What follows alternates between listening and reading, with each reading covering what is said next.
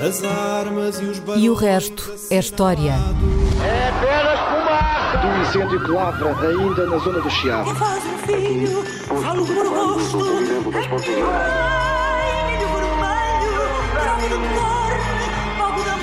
Quer transformar este país numa ditadura.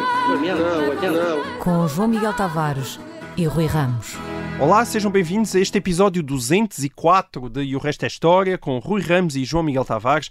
Hoje vamos assinalar uma efeméride na qual, na verdade, não há nada para celebrar. Foi a 30 de maio de 1943, faz agora 80 anos, que Josef Mengele assumiu a sua posição como oficial e médico em Auschwitz.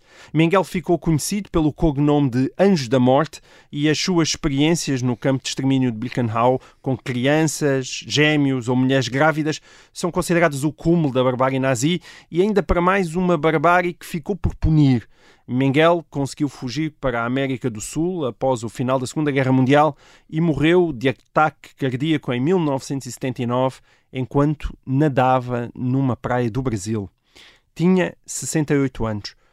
Rui, quem foi Josef Mengele e porquê é que ele adquiriu essa carga mitológica enquanto epítome do mal absoluto? Uh, o Josef Mengele, ele começa por ser uma figura que nós hoje talvez não uh, associemos uh, ao nazismo, mas que de facto é fundamental para perceber o impacto e a força que o nazismo chegou a ter hum. na Alemanha nos anos 30. Porquê é que não associamos ao nazismo?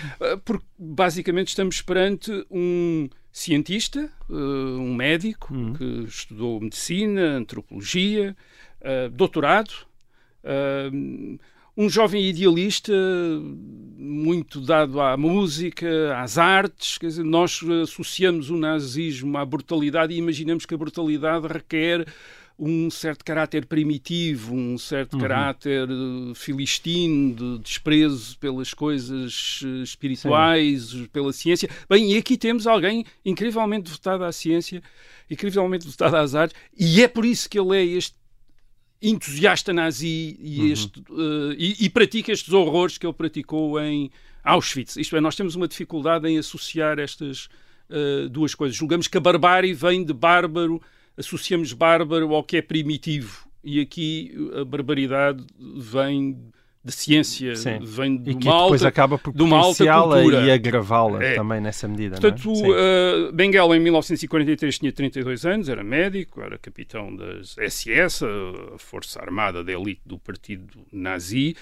e, e é alguém, uh, portanto, ele tinha 20 anos quando uh, Uh, aderiu a, a uma a organização que depois vem a ser integrada no Partido Nazi em 1931 e depois é em 1937 que ele adere ao Partido Nazi em 1938 à, à, às SS. E, hum. e, aquilo que nós, e aquilo que se vê nele é esta ideia de é possível mudar o mundo e, e é possível mudar o mundo cientificamente.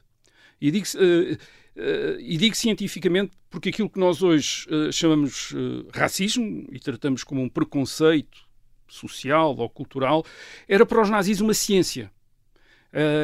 a ciência das raças, aliás, na sequência de, de movimentos de médicos e de etnógrafos uhum. no século XIX, do chamado eugenismo, isto é, da ideia de melhorar biologicamente a humanidade, condicionando a reprodução dos indivíduos e também dos grupos Uh, humanos, uh, isto é, uh, fazendo com que só se pudessem reproduzir e em melhores condições aqueles que eram considerados superiores, quer uhum. por serem saudáveis, quer por pertencer a determinado grupo. Isto, isto, era uma, isto eram ideias que vêm do século XIX e que não estão de maneira nenhuma confinados aos nazis, são adotados por muita gente, muitas persuasões políticas. Uh, toda a gente sabe aquela, aquele programa, ou já ouviu falar, talvez, ou, tenha, ou talvez tenha ouvido falar daquele programa de esterilização uh, dos, uh, daqueles que eram considerados com ter problemas me, me, psicológicos na Suécia social-democrata, que vem até aos anos 60, 70, isto é, já depois da Segunda Guerra Mundial,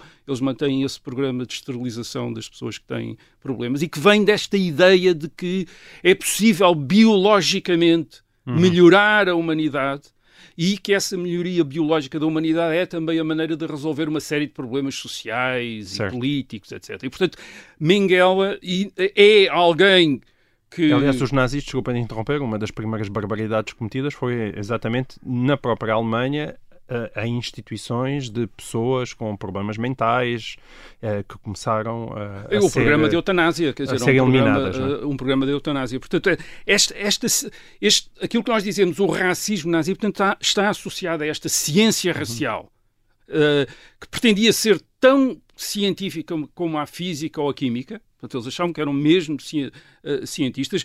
Mengele trabalha a partir de 1937 no Instituto para a Biologia Hereditária e Higiene Racial de Frankfurt, portanto, um instituto oficial. Ele doutorou-se em 1938 e, aliás, curiosamente, o seu orientador, o orientador da tese de doutoramento eh, de Mengele, foi Otmar von eh, Forschauer, eh, que era um dos que veio a ser depois um dos mais reputados geneticistas alemães nos anos 60, eh, nos anos 60. Isto é que teve uma carreira depois para além da Segunda Guerra Mundial, continua a ser professor da Faculdade de Medicina da Universidade de Mun- Münster e era e foi o orientador de Mengele. Certo. Foi o orientador de Mengele. Portanto, é esta perspectiva científica que, que autoriza estes, vamos chamar estes idealistas nazis a desumanizarem a população judaica na Europa e a olharem para o, o extermínio dessa população judaica como se fosse uma medida de sanidade pública, o Sim. combate a um vírus. Certo. eh, eh, neste caso, um vírus biológico que eles precisavam de eliminar para eh, defender aquilo que eles eh, chamavam a raça ariana. Tu falaste na palavra higiene, que estava no nome do Instituto, e de facto a obsessão pela higiene Pela também higiene, dos nazis também é um tema fascinante. É, portanto, é, é essa desumanização depois que os, que os autoriza não apenas a praticar e a executar o extermínio, mas também a usar essa população como mão de obra escrava e também como cobaias de laboratório, como faz ah, Mengele. Reparem que esta, esta desumanização científica de uma de outros seres humanos era também algo que se estava a passar numa outra ditadura vizinha da Alemanha nazi, que é a União Soviética, onde o marxismo-leninismo é uma é tomado como uma ciência da sociedade e da história que autoriza o regime a eliminar classes sociais ah, e a usar os seus membros também, os membros dessas classes sociais, como mão de obra escrava ah, nos gulags. Portanto, esta ideia, esta ideia de, isto é, esta abordagem científica de problemas sociais e políticos está, portanto, muito espalhada entre várias ideologias ah, nos anos ah, 30. Mengele serviu primeiro quando, começa a Segunda Guerra Mundial, ele, ele- ele serve como médico nas Forças Armadas al- alemãs, depois vai estar na- a partir de 1941 na frente russa, onde aliás até obtém uma cruz de guerra, portanto, enfim, destaca-se como militar, e é em 1943 que é destacado para Birkenau, eh, que é um dos campos de concentração do complexo de campos de concentração que, eh, a que se chama Auschwitz, Sim. na Polónia. É um complexo de campos de concentração. Birkenau é um dos é um, é um desses campos. A solução final já está em andamento desde o ano 1942, portanto, quando eh, Mengele chega. E Mengele tem três, faz três coisas em eh, Auschwitz-Birkenau, ou Auschwitz II, como também às vezes é Que foi o designado. principal campo de extermínio. Era um, um campo de extermínio e de trabalho, de- e de traba- também de trabalho forçado. Ahm, primeiro, é um médico de um campo eh, especial para ciganos. Isto é, ele é médico, quer dizer, superintende os prisioneiros médicos que tratam outros prisioneiros. Estes prisioneiros, obviamente, são aqueles que são utilizados como mão de obra eh, escrava e, portanto, têm um- algum tratamento. Mengele geralmente dá-lhes duas semanas para recuperarem. Se não recuperam ao fim das duas semanas, são exterminados. Ah, a segunda coisa que ele faz é uh, uma coisa que muitos médicos nestes campos de concentração fazem, que é selecionar os uh, deportados que estão a chegar aos campos, selecioná-los, isso é separar entre aqueles que vão diretamente para as câmaras de gás, bem, geralmente mulheres, crianças, velhos, uh, ou pessoas que podem, podiam parecer doentes ou, ou mais uh, mais fragilizadas. Uh, e quem ia para as fábricas. Portanto, ele, ele fez essa seleção, isto é, muitas vezes. Isto era, era um dos médicos que fazia esta seleção.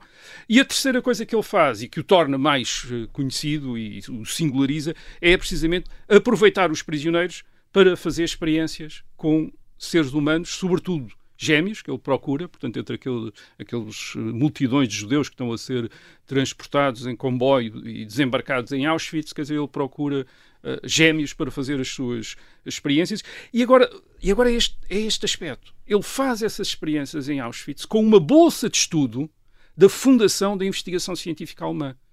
Pois. Ele tem uma bolsa, é isso que lhe permite construir um laboratório. Portanto, ele tem financiamento de uma fundação científica para fazer isso. Eh, Ele, porque é que se ele inter- interessava por gêmeos? Interessava-se por gêmeos porque uma coisa que lhe importava era demonstrar que a hereditariedade era mais importante do que as circunstâncias. Portanto, era isso que lhe interessava. Isto, é isto fazia, obviamente, Encaixava vinha na da- ideia de purificação na raça, não é? e- não, e encaixava nesta ideologia racial nazi, em que a raça é que é fundamental para determinar não apenas tudo, o caráter, eh, eh, as propriedades do indivíduo, isto é, Uhum. as características do indivíduo eram todas determinadas por essa eh, raça. E ele levava isto tão a sério, tão a sério, que há este pormenor curioso na biografia dele, que é quando ele tem de eva- evacuar Auschwitz em janeiro de 1945, a aproximação do exército soviético, eles, eh, o campo é desmantelado, a gente sai, Mengele tem o cuidado de levar todos os, os seus estudos, eh, os seus estudos, os seus relatórios, até caixas com experiências, isto é, com restos de seres humanos que ele... eh, portanto, a, a ciência era mesmo a sério para ele. Quer dizer, aquilo era mesmo a sério. Quer dizer, podia ter, eh, podia, podia ser pura e simplesmente algo que ele quisesse até apagar, não, de- não deixar rastro. Não, mas ele queria preservar aquilo. Era a obra, era uma obra dele. Portanto, Mengele representa esta prostituição ideológica de um homem cientificamente preparado. Eh, um, e, e- e- e- e, de alguma maneira representa, não, e isto não é só representativo de uma falha pessoal dele, mas de um grupo, quer dizer, estes, estes médicos, aliás, os aos aliados, eh, não escapa isso. E por essa razão houve um julgamento dos médicos em Nuremberg, em dezembro de 1946, portanto, há um julgamento dos médicos, em que 23 médicos eh, são acusados de muita coisa, de experiências com seres humanos, de terem superentendido e dirigido o programa de eutanásia de pessoas, pessoas com com, debilidade- com debilidades. Uh, 23 são uh, acusados, 10 con- são condenados à morte. Isto é, 10 destes médicos é, é considerado que praticaram uh, crimes contra a humanidade suficiente para, à luz da, enfim, da, da- da lei em vigor lá no, ou, ou, ou de acordo com os estatutos do tribunal uh, merecerem a, a pena de morte. Mas enforcados. escapou, não é? Mengele, eh, Mengele eh, escapou e isso também o tornou, portanto, há um lado que ele é simbólico por estas experiências horríveis a que se dedicou. eh, Eu nem vou descrever essas experiências aqui, quer dizer, essas experiências horríveis a que se Mas dedicou esse com material acabou humanos. por ser recuperado, ou seja, houve uma investigação que permitiu saber o que é não, que ele fazia. sabia-se, não, é? não, e até havia colaboradores dele, quer dizer, porque uma Certo. parte dos colaboradores dele eram médicos até que estavam prisioneiros também e Uhum. colaboravam com ele e testemunharam e, e muitas das vítimas dele também sobreviveram, atenção, isto é, muitas destas vítimas de, de- das experiências dele também sobreviveram e puderam testemunhar o que é que, lhes, eh, o que, é que ele lhes fazia, portanto, Certo. não, eh, isto é, está muito documentado aquilo que, aquilo que ele fez, não é apenas de eh, não era apenas não é uma lenda urbana é algo que está Sim. documenta- documentado com Mas no meio da confusão do Agora, final da Segunda Guerra Mundial, portanto, conseguiu ele, fugir. ele é simbólico por isso e é simbólico também por ter escapado, quer dizer, isto é por ter conseguido escapar, ah, ah, por representar de alguma maneira esta a fuga e a impunidade de alguns destes ah, criminosos ah, nazis depois da Segunda Guerra Mundial. É, é- verdade que os altos dirigentes do partido nazi ou morreram ou foram detidos e aprisionados e depois julgados no Tribunal Internacional ah, de Nuremberg em 1946, mas naqueles níveis intermédios e ao nível do pessoal menor, onde, eh, digamos que o- as responsabilidades e os crimes não eram, eh, eh, também não eram menores, houve gente que se conseguiu escapar, eh, hou- houve gente que conseguiu escapar. Entre eles foi, esteve Mengele, teve também Adolf Eichmann, um Sim. dos organizadores de- do extermínio da população judaica na eh, Alemanha. E a grande questão, a primeira, aquela questão que se levantava era saber porque é que Mengele e Sim, Eichmann como é que conseguiram fugir? como é não que eles tinham conseguido fugir? E, e, no- nos anos 60 e 70 fal- falou-se muito, para explicar essa fuga, uh, falou-se muito de uma organização secreta das SS que depois da Segunda Guerra Mundial uh, teria uh, organizado um grande plano de fuga destes Hum. Uma destes, organização uh, subterrânea. nazis, orquestrante, portanto, um, assim, um, exato, uma organização clandestina, era chamada Odessa, uh, uh, também no, portanto, havia essa ideia de que havia esta grande organização a, enfim, a facilitar a fuga. Também Mas, houve pela depois a- maneira como estás a dizer isso, não pareces muito convencido. não, houve também outras acusações, houve também outros mitos que foram criados, por exemplo, a propaganda soviética, a União Soviética, depois da Segunda Guerra Mundial, eh, de- de- dedicou-se a acusar os aliados de estarem a proteger os nazis, até incluindo até quase eh, Adolf Hitler. Embora os, nazis, embora os soviéticos tivessem provas de que Hitler tinha morrido, constantemente estavam a dar a entender que ele estaria a ser, eh, ainda estaria vivo e protegido pelos, Pelo Ocidente. pelos, pelos ocidentais e, eh, e então, enfim, criminosos nazis eh, seriam imensos. E porquê? Porque para a União Soviética, obviamente, não havia, havia apenas uma diferença de grau de repressão entre a democracia liberal e, os na- e o nazismo, portanto eram mais ou menos a mesma coisa, e, e era óbvio que os, eh, os- os liberais de- e os democratas iam proteger os nazis, porque eles eram também, eh, basicamente, eram nazis como os nazis que estavam a proteger. Portanto, esta também foi outra confusão que se criou nos anos 60 e 70, em que a propaganda soviética eh, investiu muito a ideia, ah, eles são todos protegidos pela, eh, pelos Estados Unidos, pela Inglaterra, andaram, andaram a proteger os nazis. Bem, aquilo que nós, entretanto, foram feitos estudos, eh, já historiadores que estudaram e, e- e não há nenhuma organização. Eh, é verdade que alguns responsáveis nazis foram cooptados, quer pelos soviéticos, curiosamente, quer pelos aliados, durante a Guerra Fria sobretudo daqueles que estavam associados, quer a investigações de ponta, como uh, uh, uh, enfim, o mais conhecido, o Werner von Braun, dos foguetões, que acaba por depois estar ligado ao programa Apollo uh, nos uh, Estados Unidos.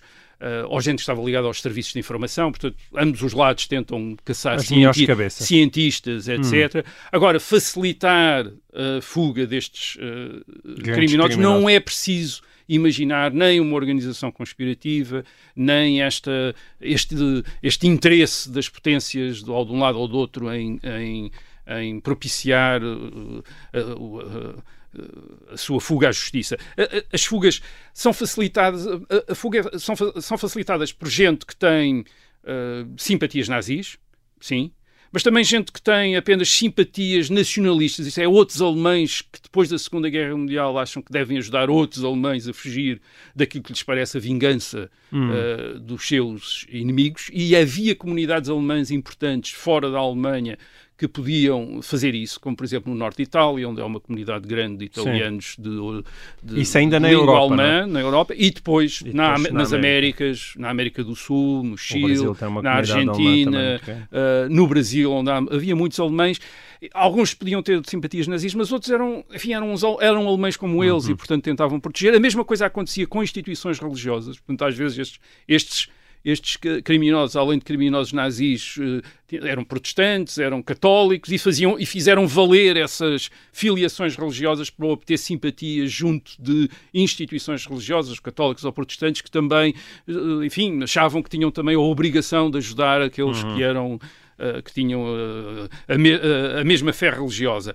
Agora, a grande, a grande razão para uh, a fuga está numa outra coisa. Está que a Europa, depois da Segunda Guerra Mundial, é marcada por um, grande movimento de população, isto é, grandes migrações de refugiados, gente a passar de uns países para os outros. Reparem, durante a Segunda Guerra Mundial, muita gente é levada de um país para o outro. À força, até, os alemães recrutam a imensa mão de obra uh, forçada Certo. uh, em outros países. Portanto, há, há centenas de milhares de italianos, franceses na Alemanha, russos, ucranianos, que foram levados à força Sim. para a Alemanha para trabalhar nas fábricas alemãs. E, portanto, essa gente está a regressar a casa. Estão- há, há estão ser soldados, expulsos, há eh, soldados que estão a ser desmobilizados. Há gente que está a ser expulsa, Sim. enfim, alemães que estão a ser expulsos da Checoslováquia, da Ucrânia. Portanto, Polónia. aquilo é um... A, a Europa em 1945, 46, 47 é um imenso campo de refugiados, com imensos refugiados a passar de um lado para o outro. E, portanto, era, não era muito difícil para estes nazis mergulharem nestas vaga de refugiados e tentarem fingir que eram mais um refugiado, que é o que Mengele, que é basicamente o que Mengele faz, até porque há nazis a usar estes, estes uh, uh, estas rotas de refugiados, como há muita outra gente, quer dizer, incluindo judeus que também estão a sair da Europa Sim. para Israel na mesma, uh, na mesma altura e, portanto, se misturam nos hum. mesmos uh, percursos, usando os mesmos canais, alguns clandestinos, uh, de fuga da, da Europa. Rui, o nosso tempo na primeira parte terminou. Ainda quero fazer uma, uma pergunta sobre o Mengel, nomeadamente porque é que ele, ao contrário de Eichmann, não, não foi apanhado, mas isso fica para a segunda parte. agora temos que ir para intervalo. Até já.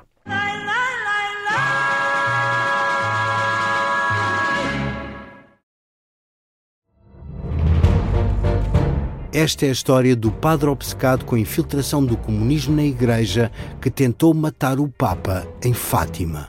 Que raio de coincidência!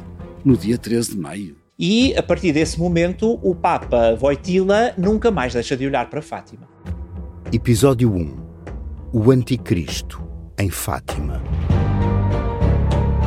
Matar o Papa é uma série para ouvir em seis episódios e faz parte dos Podcast Plus do Observador um novo episódio a cada terça-feira.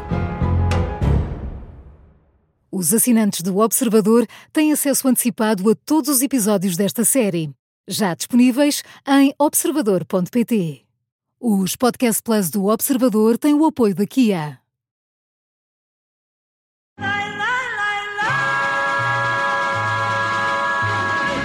Olá, sejam bem-vindos a esta segunda parte de O Resto da História. Estamos a, fazer, a falar de Josef Mengele, não é? O, o carniceiro, o anjo da morte de Auschwitz. Um, bom, ele já tinha fugido, ele de facto chegou é, ao Brasil, ele... mas a questão é porque é que ele uh, nunca conseguiu ser apanhado. Só para, só para voltar um bocadinho atrás, só para ver a rota dele. Portanto, ele, ele, ele passa da Áustria para a Itália. Uhum. Uh, é uma rota muito conhecida. Em 1949, quer dizer, portanto, durante quatro Sim. anos, ele andou escapado na, uh, na Alemanha, na Áustria, quer dizer, andou por ali. Sim, é uma rota uh, famosa, aliás, eh, também foi ponto fugiram na música no coração. Exatamente. a família Von Trapp. Exatamente, esse aí antes da Segunda Guerra antes Mundial. da Segunda Guerra Mundial. portanto, da Itália, em 1949, ele embarca para a Argentina com o quê? Com um passaporte da Cruz Vermelha Internacional que lhe reconhece o estatuto de refugiado com um nome, nome, com um nome falso. falso. E, e, e, depois, em 1959, portanto, ele depois está na, na, Argentina e da Argentina passa para o Paraguai e daí do Paraguai para o Brasil, onde fica e onde, onde morre. Portanto, estes, estes regimes da, da América do Sul eram ditaduras, uh, uh, ditaduras que às vezes tinham alguma simpatia pela, por, enfim, onde havia gente que às vezes tinha alguma simpatia ou alguma benevolência, como é o caso da Argentina do general Perón, mais ou menos fascista, e que também tinha alguma hum. simpatia pelo. Uh, enfim, tinha tido alguma simpatia pelo, não vou dizer pelo nazismo, mas por aquelas, por, por esse género de movimentos, movimentos nacionalistas. De nacionalistas, uh, nacionalistas. Uh, portanto, eram ditaduras militares, eram também países muito grandes, e depois eram países de muita imigração no pós-guerra. Isto já era imigração, imigração uh, anteriormente, mas no pós-guerra, depois da Segunda Guerra Mundial, há, há novas vagas de imigração uhum. europeia para estes países da América do Sul e, portanto, é fácil, enfim, mais ou menos passar despercebido aqui. Uhum. Um, mais um alemão na Argentina, mais um alemão no Brasil, quer dizer, Sim. não era propriamente algo que chamasse, as, que chamasse as muito as intenções. O, o, mais curioso, enfim, isto obviamente não se sabia no tempo, só se soube muito depois, é que, é que continua a manter contactos. Uh, que deviam até ter denunciado. Por exemplo, ele na Argentina trabalha como vendedor numa empresa de maquinaria agrícola e essa empresa, de quem é a propriedade dessa empresa, é da família Mengele. Portanto, ele hum. trabalha para a família. Certo. Agora, claro, a família da Alemanha dava,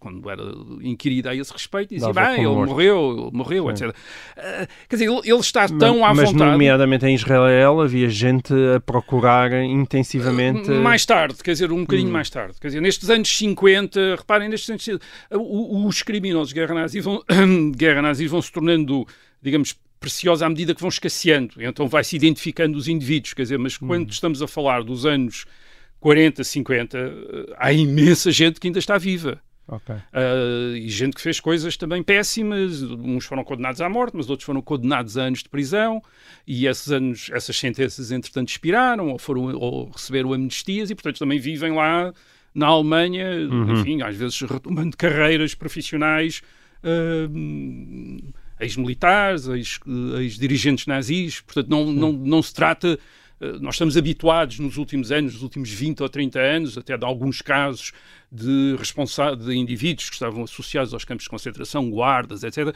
a provocarem uma grande atenção e uma extradição e o seu julgamento, quer dizer, com, porque são raros já, quer dizer, isto é, nesta altura os nazis são milhões, quer dizer, pois, há milhões de nazis, quer dizer, e há centenas de milhares de indivíduos que praticaram horrores, atrocidades, etc., e que andam por ali, quer dizer, e portanto, uh, isto é, sim, Mengele vai Mengele é mencionado algumas vezes no julgamento de Nuremberg, isto é, o nome dele aparece, já por causa dos horrores das uhum. suas experiências com gêmeos, mas demora tempo até ser identificado. Aliás, o mesmo acontece com Eichmann, quer dizer, Eichmann também não é, isto é, percebe-se, mas não é imediatamente ident uhum. identificado quer dizer, é quase é a sua captura que o torna verdadeiramente conhecido, no certo. caso de Eichmann. Mas, mas uh, portanto, Mengele está tão à vontade que em 1956 eu volto à Europa, à Suíça, onde passa férias, encontra a família, o filho, etc. Portanto, o filho, aliás, depois, mais tarde veio dizer, o meu pai não estava arrependido de absolutamente nada, portanto, estava uhum.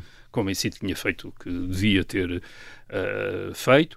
Ele na, ele na Argentina, portanto, trabalha para essa empresa de maquinaria agrícola dos Menguela e, e além disso, também para arredondar o, o rendimento, uh, pratica abortos clandestinamente. Portanto, é uma das coisas que ele eh, faz também na, na uh, Argentina. Mas a tua pergunta era porque é que ele não tinha sido apanhado, apanhado como Heisman. Quer dizer, provavelmente também teve sorte. Teve sorte. Teve sorte. Quer dizer, teve sorte. Às vezes isso explica uh, mas também provavelmente teve, terá tido mais cautela. Isto é, e, e porquê?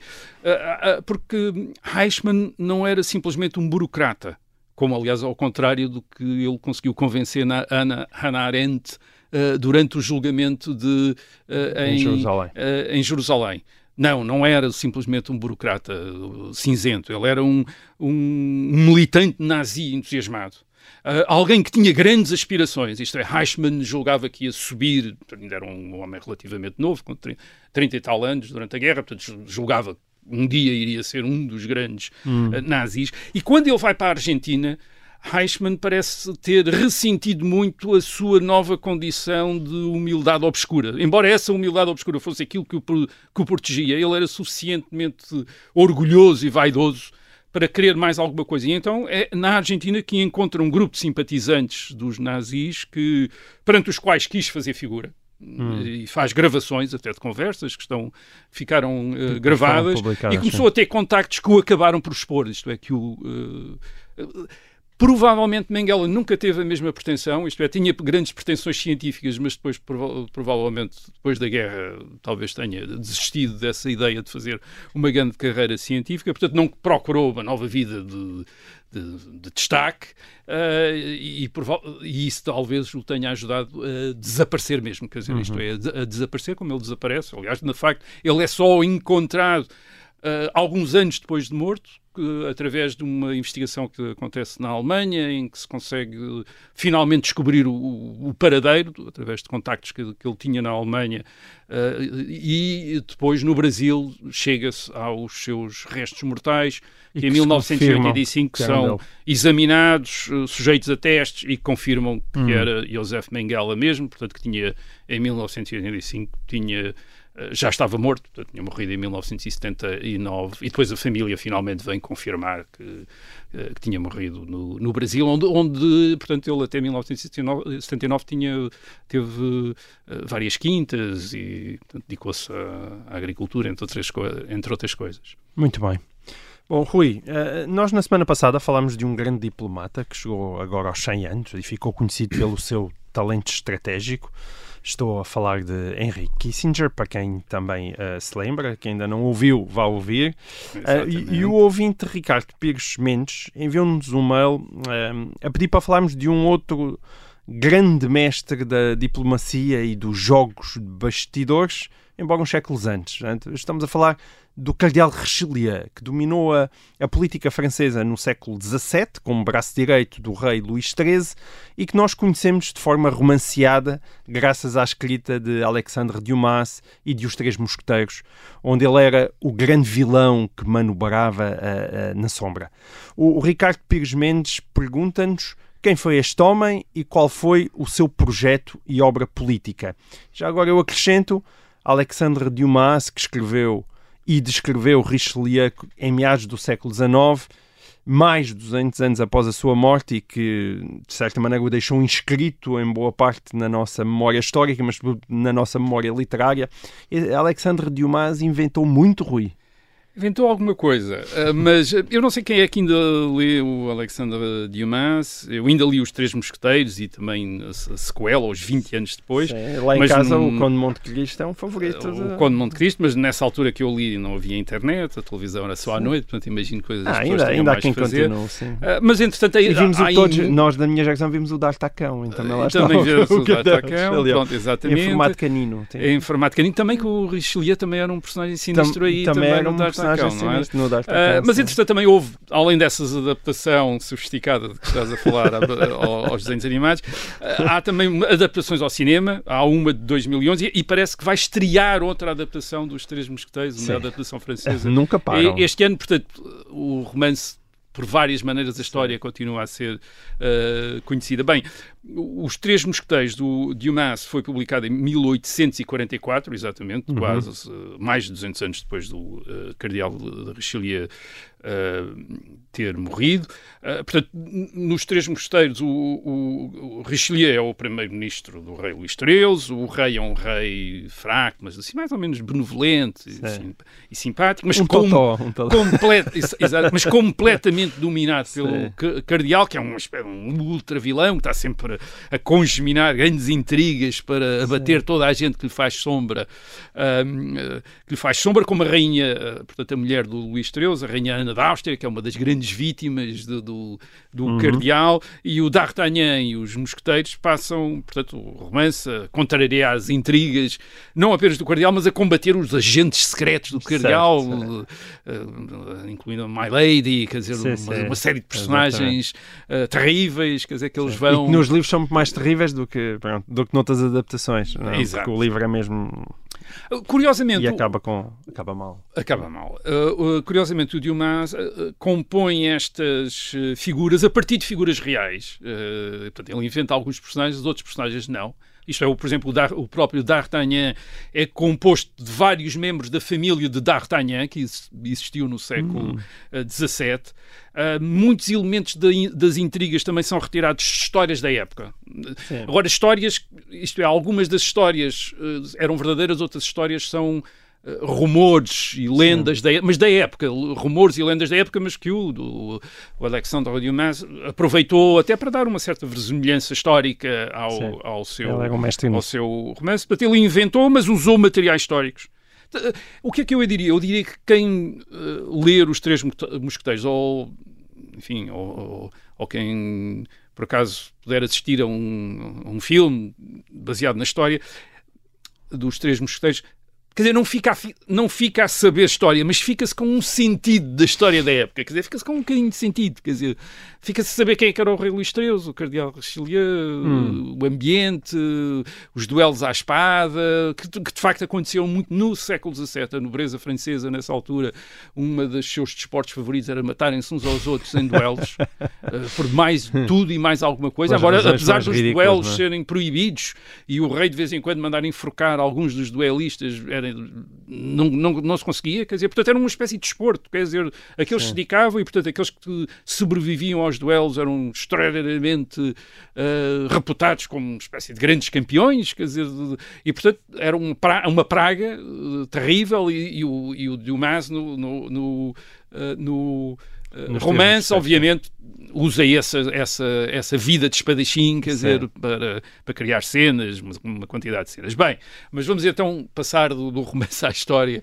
Passar hum. do romance à história. O, o Richelieu, que, que, de facto se chamava Armand Jean Duplessis, uh, foi nós, nós, hoje dizemos primeiro-ministro, mas de facto ele era o principal ministro de Estado. Era este, eh, era assim que era chamado, e isto não era Outra coisa, para tornar a coisa ainda mais complicada, isto não era um título oficial, quer dizer, era uma designação oficiosa hum. de, portanto, era o principal ministro do Estado do rei, quer dizer, era assim que ele era, uh, que ele era designado. O rei era o Luís uh, XIII, uh, o Richelieu já tinha antes ter, uh, ter esta posição, já tinha sido secretário de Estado dos Negócios Estrangeiros. Em 1616, também tinha sido secretário de Estado da Guerra. E, e bem, a primeira pergunta que muita gente fará aqui para ouvir Sim, isto é é dizer... quando é que ele tinha tempo para ir à missa? Pois, como é que um cardeal da Igreja de Roma, o que é que ele estava a fazer como Ministro da Guerra, Ministro dos Negócios Estrangeiros, principal Ministro do Rei? Bem, eh, aqui é preciso pensar num tempo em que não há uma, uma tão clara separação entre a Igreja e o Estado, como aquela que nós estamos uh, habituados, e também não há uma, uma grande separação entre o alto clero, estes Hum. bispos e cardeais, e a política. Uh, e não há porquê. Primeiro porque muitos bispos uh, servem em posições de governo, uma vez que a, a- a preparação que tinham para a burocracia da Igreja era muito útil também para a burocracia do Estado. E, portanto, havia essa Hum. cooptação. Mas também, e sobretudo, porque muitos destes bispos eram apenas eram filhos de famílias aristocráticas que apenas tinham sido colocados numa, num emprego eclesi- eclesiástico para ganhar a vida. Hum. E, portanto, faziam parte da vida política da corte. E foi isso que Eh, aconteceu a Richelieu. Era isso o caso de Richelieu. Richelieu era filho de uma família aristocrática ligada ao serviço do rei. Ah, ele deveria ter sido um soldado e é para isso que começou a ser treinado quando era novo, mas eh, de repente a família precisou de se assegurar dos rendimentos de um bispado, que era o bispado de Luçon. Ah, e portanto acho que um irmão mais velho, a primeira ideia era pôr um irmão mais velho dele como bispo, não quis e teve de ser o jovem Armand Jean. Oh. Foi a vez dele ser bispo e de repente é ele que é bispo. Portanto, a- aos 21 anos, quer dizer, aos 21 anos, em 1606, ele torna-se bispo Portanto, de Luçon. Não foi por vocação religiosa, mas eh, vocação Ele financeira. depois, eh, ele depois, obviamente, estudou eh, e, e- e nos seus escritos eh, revela uma certa eh, zelo eh, religioso e de fé, quer dizer, mesmo enquanto bispo de Luçon, aos 21 anos, tenta aplicar lá o- enfim, as, as decisões do Concílio de Trento do século XVI, é um entusiasta disso, mas, mas basicamente ele é esta mistura de político e religioso. Ele em 1627, por exemplo, ele E homem de armas. é um homem da- Ele em 1627 comanda em pessoa os exércitos do rei que sitiaram a cidade protestante rebelde de La Rochelle. E por isso, no século XIX, em 1881, um pintor fez um grande quadro histórico, aliás, a- aparece muito associado a Richelieu, que é um quadro histórico que mostra Richelieu neste cerco de La Rochelle, e então Richelieu está com uma armadura, como um homem de guerra, e ao mesmo tempo com as vestes de cardeal por cima da armadura. Portanto, e, e tem um monge atrás, ou um clérigo atrás, com o chapéu de cardeal dele, quer dizer, eh, e ele com a espada, etc., e com a armadura toda. Portanto, esta mistura de militar e de eclesiástico. Bem, o Richelieu, como eh, principal ministro eh, do rei Luís XIII, ele tem quatro preocupações. Então vamos ver o que é que ele faz ou o que é que o, o, que é que o, o que é que o caracteriza. Primeira, a primeira preocupação é conter a grande nobreza francesa. Eh, eh, nestes anos 20 e 30 do século XVII, Uh, não se estava, não tinha passado muito tempo desde as guerras de religião em França no fim do século XVI. Nessas guerras de religião, as grandes famílias uh, da aristocracia, quer protestantes, quer católicas, tinham mantido exércitos privados. Portanto, havia grandes exércitos privados de- dos nobres protestantes e dos nobres católicos. Aliás, os dois inimigos do rei também, dos reis eh, de França, eh, à vez, quer dizer, uma vez estavam os protestantes contra o rei, outras vezes eram os católicos que estavam eh, contra o rei, portanto, a desafiar o poder do rei com grandes hum, eh, castelos fortificados, quer dizer, com instalações militares, basicamente. Uma das coisas que Richelieu faz é mandar destruir todos os castelos fortificados da nobreza, aqueles que não estavam nas fronteiras e, portanto, que nitidamente não, é, não faziam parte da defesa do reino, mas que eram a base de poder destes grandes famílias eh, eh, aristocráticas. Portanto, isso é uma coisa que ele faz. É uma das suas grandes preocupações. Esta de submeter esta nobreza militar, eh, duelista, habituada às a revoltas eh, protestantes ou católicos, submetê-los ao rei.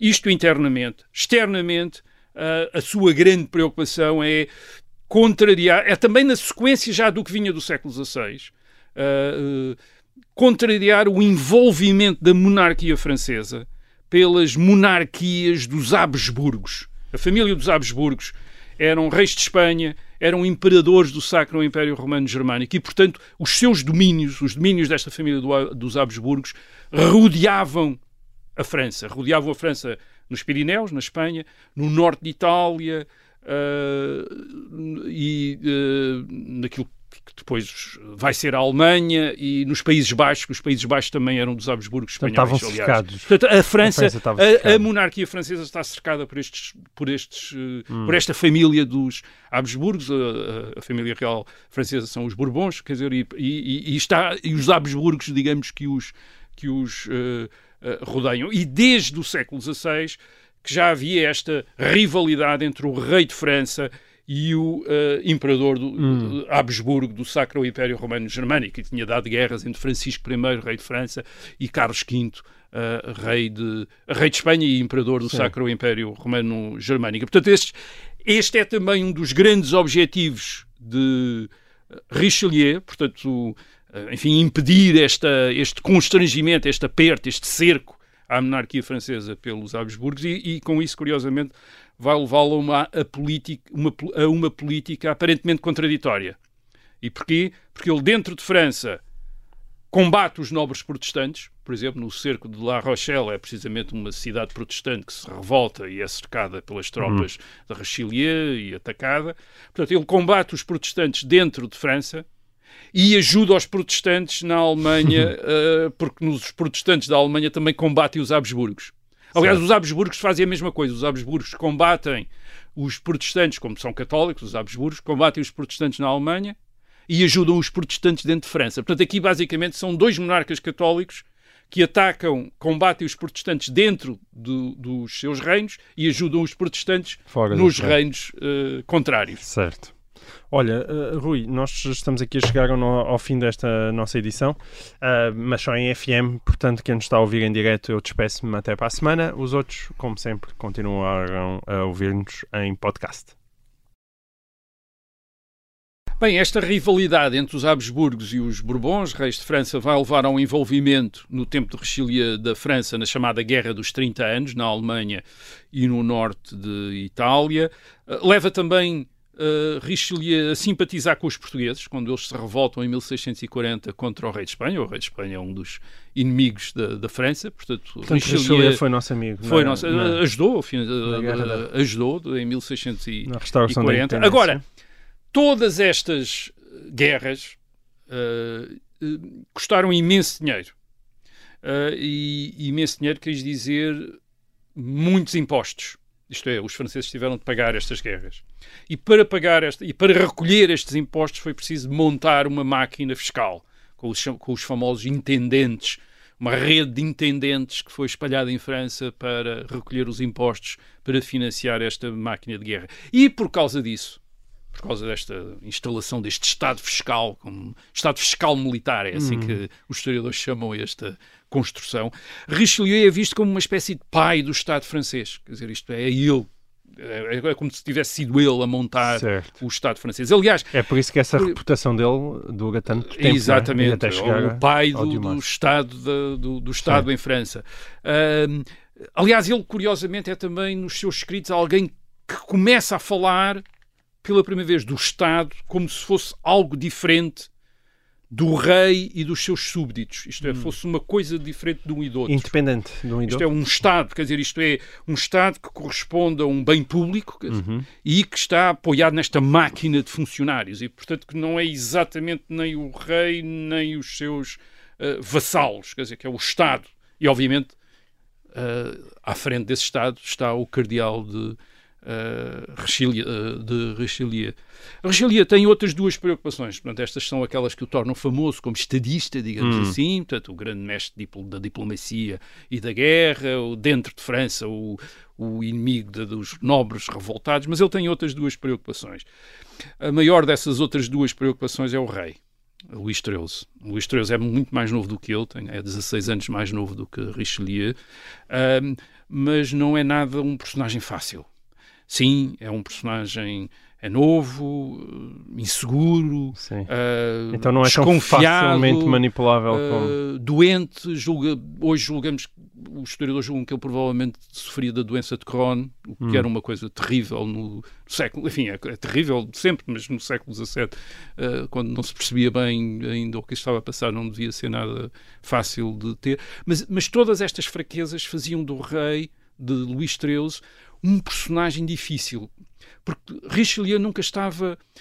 Era daquele género de indivíduo que suportava imensas coisas e depois um dia explodia e fazia coisas horríveis. Quer dizer, isto é, e, e Richelieu tinha tido um exemplo disso. Isso ele, diz Luís XIII. Luís XIII, Luís XIII Uh, ele, um, portanto, ele, quando chega à maioridade, portanto, ele, ele, o pai dele, Henrique IV, é assassinado em 1610 e, portanto, uh, Luís XIII torna-se uh, rei de França aos nove anos, portanto, menor, e, e a mãe, a rainha Maria de Médicis, torna-se regente do reino portanto, regente, começa a governar. A uhum. governar a França é a mãe Até à maioridade. Maria de Médicis.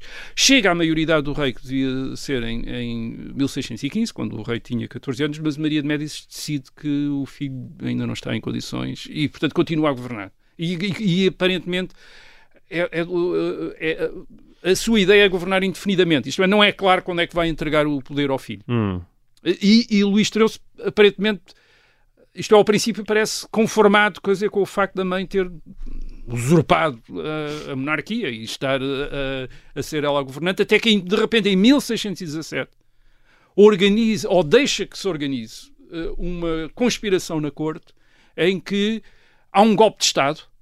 Uh, o favorito, portanto, aquele que, aquele que era também o principal ministro, digamos, de Maria Sim. de Médici, é assassinado e a mãe é deposta e expulsa da corte. Da corte. Portanto, e Richelieu tem essa visão também do rei. E, e, isso preocupa. Porquê? Porque Richelieu, em 1617, reparem que ele em 1616 tinha sido secretário de Estado dos Negócios Estrangeiros e, da, uh, uh, e depois também da guerra. Portanto, tinha servido uh, Richelieu, estava, Richelieu era um homem da rainha. Sim. E, portanto, também é expulso da corte, também se vai embora. É depois quando a, a, rainha, em 1619, se revolta outra vez contra o filho, e quando estou a dizer revolta, é uma revolta militar, isto, levanta um exército contra Luís uh, XIII, que Richelieu aparece como um intermediário entre a mãe e o filho, isto, isto é, entre Luís XIII e a rainha Maria de Médicis. E a partir daí, servindo de intermediário, uh, Richelieu passa-se, digamos, para o lado do rei, mas tem sempre a consciência de que não tem a garantia de que o rei um dia não lhe possa fazer, fazer o mesmo ele, que ao seu antecessor. Fez ao seu, exatamente o que fez ao seu uh, antecessor. Portanto, ele tem uma grande preocupação sempre com o rei. Aliás, a rainha depois, obviamente, uh, fica imensamente furiosa com Richelieu, portanto, um traidor, tinha-se passado para o lado do filho, portanto, tenta convencer o filho várias vezes a depor Richelieu, a expulsar uh, Richelieu. Em 1630 há uma cena, um, um momento famoso em que parecia que ia tu, isto é, que Luís XIII tinha concordado com a mãe em afastarem uh, Richelieu, e depois Richelieu consegue no último momento convencer o rei que, que deve ficar, mas Richelieu precisa sempre estar muito atento ao que se passa na corte, às várias fações da corte, Sim. dos aristocratas que andam sempre a conspirar uns com os outros a maneira como o rei. Rede, ora bem, e daí secretos, a sua famosa rede de informadores, a imensa Sim. rede de informadores que ele. Porque ele precisa saber tudo. Com quem é que o rei falou, com quem é que o rei foi à caça, se o rei sorriu para aquele e se aquele, hum. e se hum. aquele sorriu para o rei, uh, se o rei de repente achou simpático um flantal e teve conversa com ele, o que é que disseram? Que todas essas. Portanto, ele, ele, ele, ele olha para o rei como um político de hoje em dia olha para o eleitorado, quer dizer, portanto, está sempre com sondagens. Portanto, esta, estas redes de informadores que Richelieu tem são as suas empresas de sondagens para perceber se hum. o rei está satisfeito, se não está satisfeito, se aqueles grandes nobres estão a conspirar ou não estão a, conspirar. Portanto, ele precisa de constantemente receber esta informação. Portanto, esta é uma, grande, é uma das suas grandes preocupações. A outra preocupação de Richelieu, que está, aliás, associada a esta, e que hoje pode parecer estranha para um político e não muito uh, digamos, curial nem moral, é enriquecer pessoalmente. Sim, parece mal. Enriquecer pessoalmente. Isto é, é e Richelieu é talvez um dos políticos, uh, enfim, da história da Europa que mais enriqueceu. Hum. Uh, ele, ele não só enriqueceu ele, mas enriqueceu a sua família e enriqueceu aquilo que se chama se chamava as suas criaturas, isto é, as criaturas eram aqueles que uh, ele tinha promovido hum. uh, na corte, no Estado, e que dependiam completamente dele. E eram os seus Sim. homens, portanto, eram as suas créatures, quer dizer, as suas criaturas, quer dizer, os, os seus criados. Portanto. Mas isso era feito não apenas para ter eh, mais uh, aposentos nos seus palácios e mais jardins para onde passear, mas porque o não, dinheiro era, significava Era poder. fundamental, era fundamental, quer dizer, uhum. era fundamental ele ter este enorme poder familiar, quer dizer, por um lado, gente da sua família, gente da sua confiança a ocupar cargos e a ocupar uh, sítios, e depois ele ser muito rico para exercer mecenato e, e, uh, e patrocínio. Ele, além de cardeal da Igreja, Uh, de Roma, ele, ele é uh, feito duque, duque de Richelieu, é par do reino de França. Portanto, é, reparem, isto é uma família que era uma, era uma família aristocrática de serviço do rei, mas, enfim, relativamente modesta e que se torna muito importante com Richelieu. E Richelieu torna a sua família historicamente importante, de tal maneira que um dos seus descendentes, um dos, seu, um dos descendentes dos seus sobrinhos, uh, uh, o Duque de Richelieu, vai ser outra vez primeiro-ministro de França em 1820.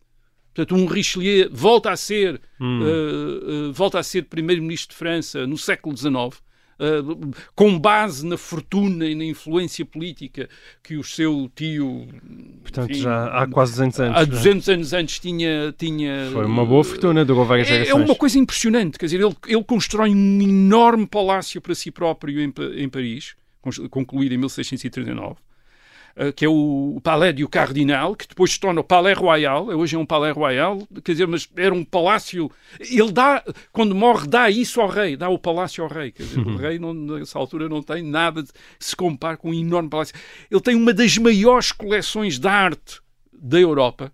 Uh, tem mais de 300 quadros, e os quadros são quadros de Leonardo da Vinci, de Tiziano, de Veronese, quer dizer, é um grande colecionador uh, de arte. Um, estamos a falar de um indivíduo com uma imensa fortuna. Esta imensa fortuna ele usa para para pessoal, mas também para, se for preciso, pagar ao exército com o dinheiro, ele paga com o exército, portanto não há o dinheiro do Estado e dele andam ali um bocado, uhum. numa zona um bocado uh, sombria, quer dizer, de, de, que é típico também desta época, uhum. e ele tem em 1643, isto é, depois de todos aqueles problemas que teve com o, com, com o rei, está suficientemente seguro para conseguir que impor primeiro a Luís, a Luís e depois à, à rainha uh, uh, à rainha mulher de Luís XIII, uma vez que Luís XIII não, só sobrevive um ano a Richelieu, morre, Richelieu morre em 1642, uh, Luís XIII morre em 1643 e Richelieu consegue impor à rainha regente um novo principal, um, um principal uh, ministro de Estado, que é o cardeal uh, Mazarin, hum. uh,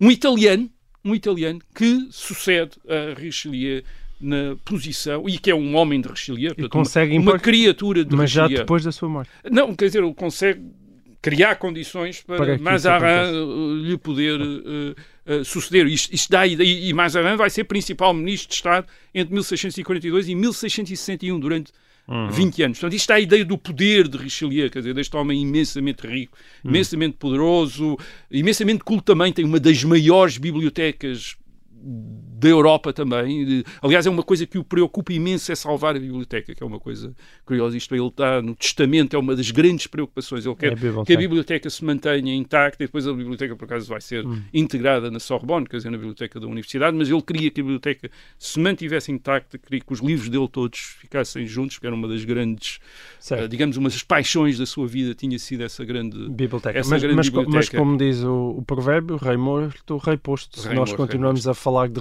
Richelieu, é porque a sua memória uh, se mantém viva. Isso, tu deste há pouco uma justificação que tem a ver com o seu papel no desenvolvimento do Estado francês, não é? Uma espécie de papel primordial. Essa é a principal justificação? É, no século XIX, a, a, historiografia, aquilo que nós hoje chamamos uma historiografia nacionalista em França, vê Richelieu como um dos autores da grandeza da França como potência europeia e do Estado francês e até mesmo historiadores republicanos, quer dizer, admiram este homem, quer dizer, este homem de Estado, quer dizer, que teria sido ele a preparar a França, a, sua habilidade. a França para a grandeza que a França depois vai ter no reinado de Luís XIV.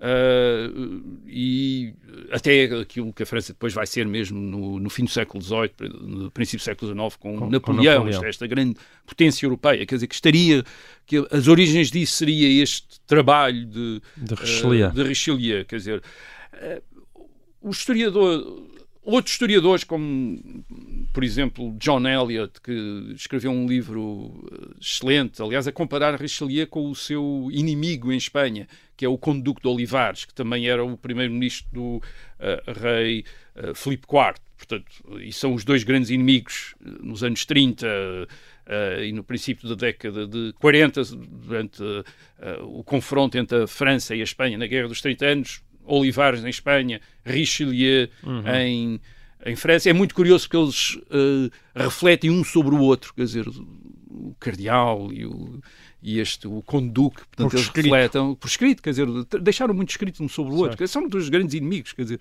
uh, e, e, estão em posições muito parecidas, curiosamente. E, e eu, aquilo que John Eliot uh, chama a atenção é isto: o conduque de Olivares em Espanha tenta fazer exatamente ou muito parecido aquilo que Richelieu está a tentar fazer em França. Isto é, uh, comprimir eh, as nobrezas, a aristocracia, levantar um grande Estado, etc. O que acontece é que Richelieu consegue e o conduto de Olivares não consegue. E, e, e John Eliot pergunta-se pergunta porquê? Isto é, porque é que o conduto de Olivares não ficou lembrado como o homem que tornou a Espanha uma grande certo. potência, etc, etc. E acaba num, num uh, romance de Dumas. Uh, e acabar num romance de um Dumas uh, espanhol, espanhol, quer dizer, uma coisa qualquer assim. Não, e ele, ele anda à volta de muitas coisas, quer dizer, uma coisa que, uma coisa que Eliot dá atenção é que na Espanha do princípio do século XVII há uma espécie de fatalismo, uma ideia de decadência que não há em França. Isto é, em França há um grande ânimo, mas depois John Eliot chama a atenção para o facto de o, o, o próprio Richelieu provavelmente quando morreu em 1642 não ter ideia exata do que é que tinha conseguido. Isto é, não era claro. Porque ele, poucos anos antes, por exemplo, em 1636, ele tinha estado à beira de ser derrotado pelo Conde Duque de Olivares. É, os exércitos espanhóis nessa altura pareciam estar em grande vantagem uhum. e Richelieu parecia que ia perder a guerra. Depois as coisas correm uh, mal para os espanhóis e ele consegue uh, recuperar. E depois Eliot também chamou outra, uh, a atenção para uma outra coisa. A França que Richelieu deixa não é uma França consolidada, não é daquele Estado consolidado. Depois de Richelieu morrer em 1642, a guerra continua, a guerra com a Espanha continua. E é uma guerra de desgaste, não apenas para a Espanha, mas também para a França. Uhum. Isto é, esgota os tesouros dos dois países, cria em França uma nova, uma grande revolta contra este Estado fiscal e que vai levar à chamada Fronda, isto é, uma nova época de anarquia aristocrática entre 1648 e 1653, já, quer dizer, já depois de Richelieu ter morrido. Portanto, há, um, há uma nova. Quer dizer, a, a ideia. Richelieu não acabou nenhuma obra, isto é, aquilo que ele, a França que ele deixou tem as características da França que ele tinha encontrado, isto é, com esta capacidade de anarquia e com o seu estatuto na Europa também ainda, digamos, um, um, um bocado incerto. Uhum. É verdade que a França em termos de população, tinha uma grande vantagem em relação à, à, à, Espanha. A monarquia francesa tem 16 milhões de habitantes no princípio do século XVII. A Espanha tem 8 milhões de habitantes, metade. mas curiosamente, tem metade, mas curiosamente a Espanha conseguia uh, colocar exércitos no terreno muito maiores do que a França. Por exemplo, em 1620 a Espanha tem 300 mil homens em armas e a França só consegue meter, uh, meter metade disso. Hum. Uh, uh, embora tenha mais população, não consegue meter tanta gente como isso no, no terreno. Portanto, o que quer dizer que ainda não era claro, embora as populações já fossem muito diferentes, ainda não era claro que a França conseguisse criar uma estrutura que permitisse usar estes recursos para prevalecer uhum. uh, militarmente. E depois uma coisa mais, ainda mais interessante. Uh, Luís XIV, quando Luís XIV toma o poder em 1661, quase 20 anos depois da, da morte de, de, de Richelieu e, e, depois da morte de Mazarin, uh, uma das coisas que Luís XIV faz é acabar com a posição de principal ministro do rei, quer dizer, principal ministro do Estado. Ele não quer isso, quer dizer, ele quer, ele acha que o rei deve governar diretamente. O que quer dizer que Luís XIV, que é também identificado como uma das uh, um dos construtores do Estado e da potência em França, não se viu como sucessor de, Richelieu, mas o Richelieu como o representante de um tipo de tradição em que o rei reinava, mas não governava, que era contrária àquela que Luís XIV uhum. uh, uh, considerava uh, exata, que era a ideia de que depois ele exprime naquela famosa que o Estado sou eu, quer dizer, o Estado sou eu, não é o, o cardeal. O que quer dizer que, muito provavelmente, a visão de Alexandre Dumas do Richelieu como este homem rico e poderoso a disputar o poder, mais do que como o construtor da França, provavelmente era talvez um bocadinho correto, quer dizer, era talvez um bocado mais correto. Era esse nível Richelieu está, quer dizer, isto é um, um homem extraordinariamente rico, extraordinariamente poderoso, que está a tentar uh, aumentar o seu poder dentro da monarquia, muito atento ao que o rei está uhum. a fazer e provavelmente não estava a trabalhar para o século XIX nem para o século XX, não estava a trabalhar para uh, a posteridade, mas estava a trabalhar para, o seu, para a sua grandeza, que ele obviamente diria que era também a grandeza do rei, mas era a grandeza dele, isto é, do seu palácio, das suas coleções de arte, da sua imensa, do seu imenso prestígio. Muito bem. Olha, e assim, com o Cardeal de Richelieu, termina esta edição de E o Resto é História. Nós voltamos para a semana. Até lá. E o resto é história. É apenas fumaça! Do incêndio que lavra ainda na zona do Chiado. Que faz um filho, falo por milho vermelho, bravo de cor, fogo de amor. Quer transformar este país numa ditadura. Não, não. Com João Miguel Tavares e Rui Ramos.